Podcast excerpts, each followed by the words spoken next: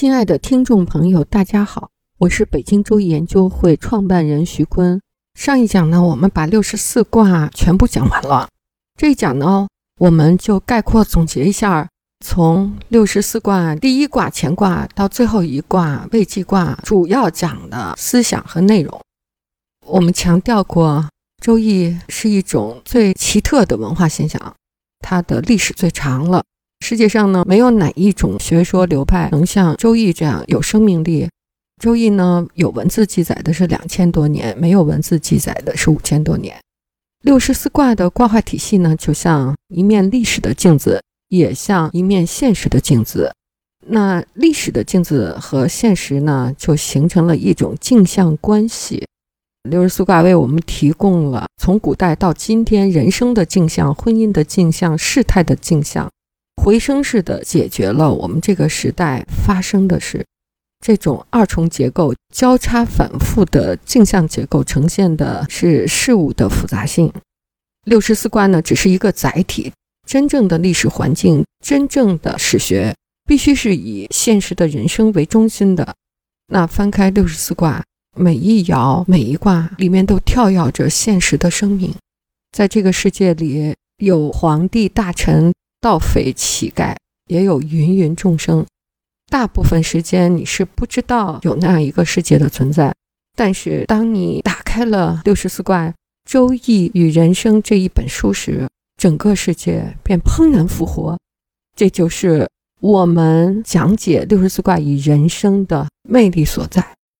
我们强调六十四卦记载着中华民族的过去，昭示着未来。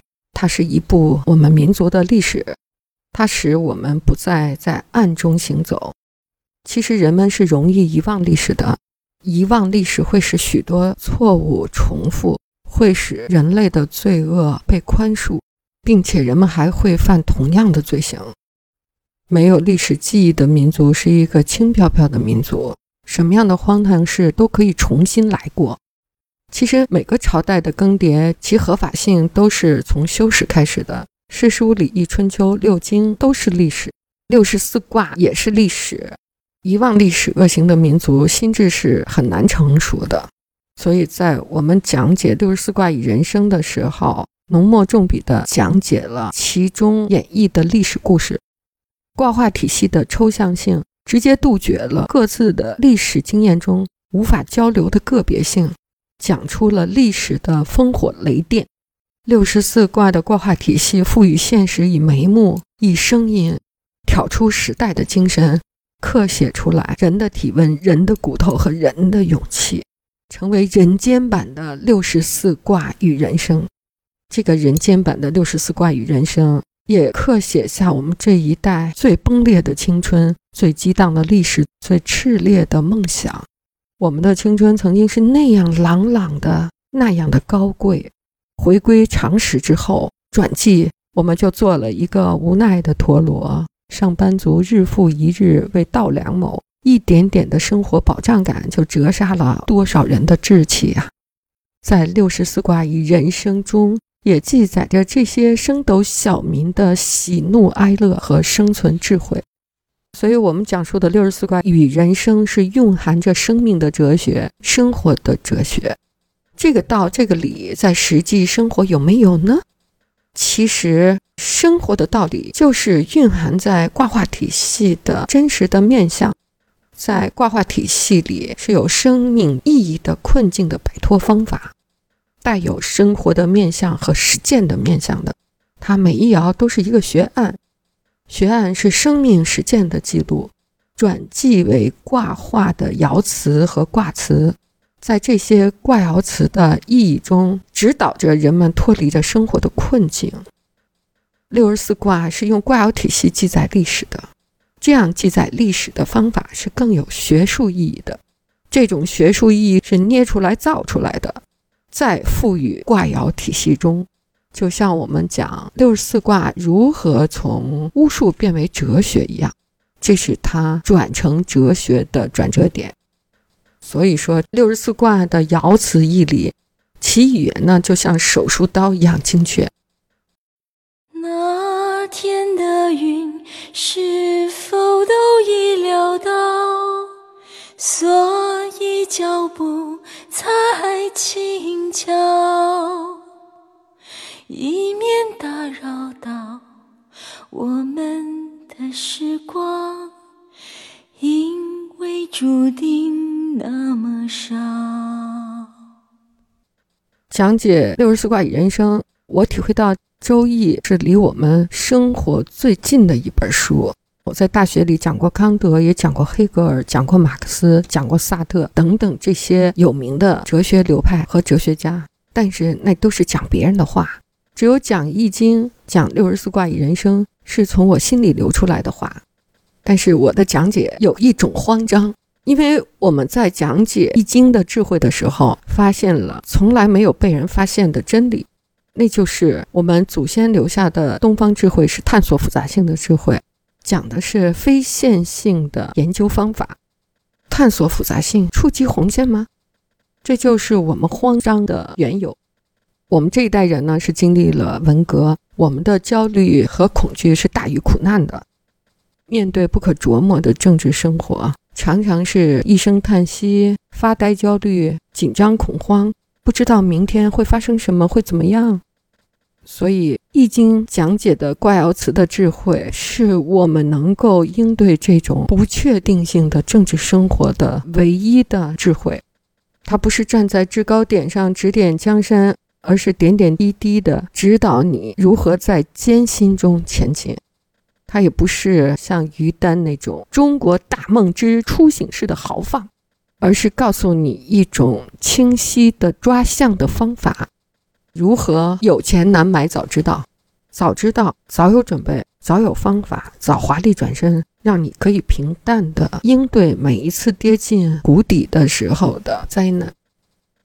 周易六十四卦，一个文本就能催生各种各样的解读的能力。这是谁出的题这么难？到处都是正确答案呢。所以六十四卦与人生呢，就像一把手术刀，非常精准的剖析现象。指引方向，就像你心里有话，那六十四卦的卦爻体系就替你喊出来。咱们的解读就是没有训诂式的解读，那也有在外人看来几乎是一种误读。我们强调，我们是站在解释学的原理中，所以我们解读的六十四卦人生就因误读而丰富，而人生也因为误读而精彩。我们讲解六十四卦与人生，就像穿针引线一样，把过去、现在和未来缝合在一起，对周围的世界真实的体感，对照历史的板块，使我们具有一颗发现者的眼睛和发现者的心理。六十四卦与人生，带你穿越六十四卦中去体会，借卦画体系来看世界、看生活。读易就像经历了一番发现之旅。不是发现新景、新事儿和新现象，而是带你找到新的高度，拓展新的视野和寻觅新的方法。我多想变成一朵白在家乡最绿的山林，在那果园里留下亲吻。在那湖水中投下笑意。说到周易的思维方法，那是在大学的课堂上和书本上学不到的。像太极思维，那太极思维呢，并不是我们平时讲的那种对立统一式的，而是对立的双方同时彼此对立又都是真理，这种复杂性和矛盾感。才是对真实世界的真实体感，也才是感悟到世界最前沿的发展的本质和核心。那六十四卦呢？它让你具有这种发现者的心理和目光，让你时刻站在时代的前沿。它浓缩了民族的记忆，这种智慧融入了卦画体系，多元复杂、一眼望穿的智慧。就是你通过卦画体系这样一照，你就知道这件事的像是什么样的，抓住它，然后你就可以立于不败之地了。你要训练这样一种眼光，你要具有这样一种能力。但是这种眼光和能力是我们古代人的智慧，却是现代人从爸爸妈妈就不会，老师学校也不讲，因为也不会。但是这些聪明的生存方式和一眼看穿现象的方法，都凝聚在我们六十四卦人生了。你要学会用卦画体系去认识事物，它是一个认识框架。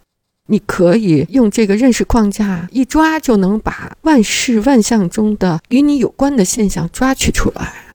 你要练习这种本事和这种能力，这个是你立于生活不败之地的方法。万象之宗，隐秘在周易的生命力是一种可以迁移的思维方式。刚才我们讲的彼此对立又同时是真理，我们在更高的级别上把它统一起来的方法叫太极思维。除此之外呢，我们还强调非线性思维。非线性思维的方法呢，就是仿生描摹，一步一趋的接近你的认识对象，采取有效的节点体系把它提出来。就是怎么样借助挂画体系的节点，把你认识的像抓出来的方法。这也是一种火眼金睛的方法。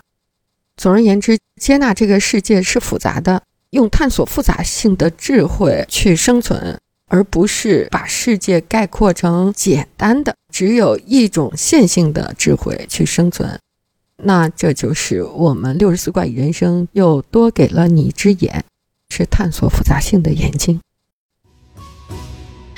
笑死人嘞，嘿笑死人！白面书生贾思文嘞，嘿，贾思文，问你几月是古雨嘞？问你几月是春分嘞？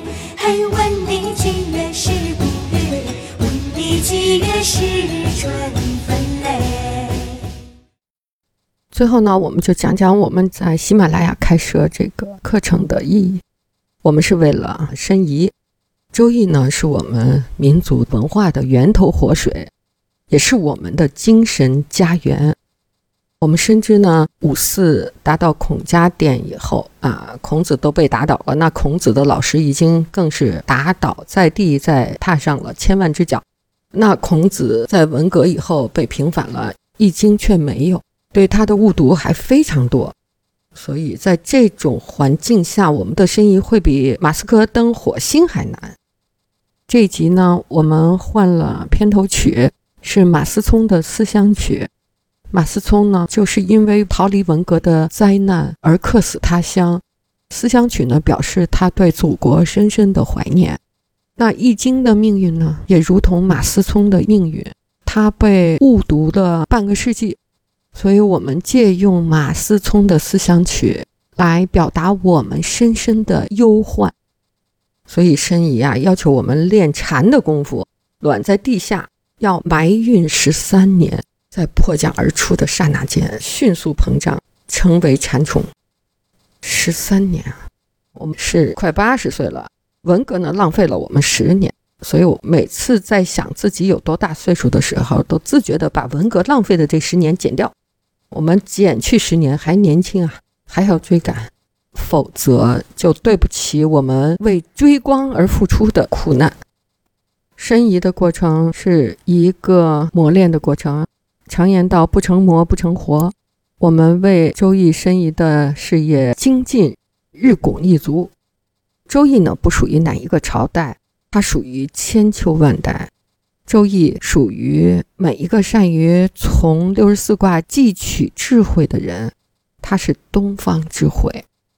我们现在呢，正在为申遗出版这套丛书，希望有志之士呢支持我们，我们一起同行。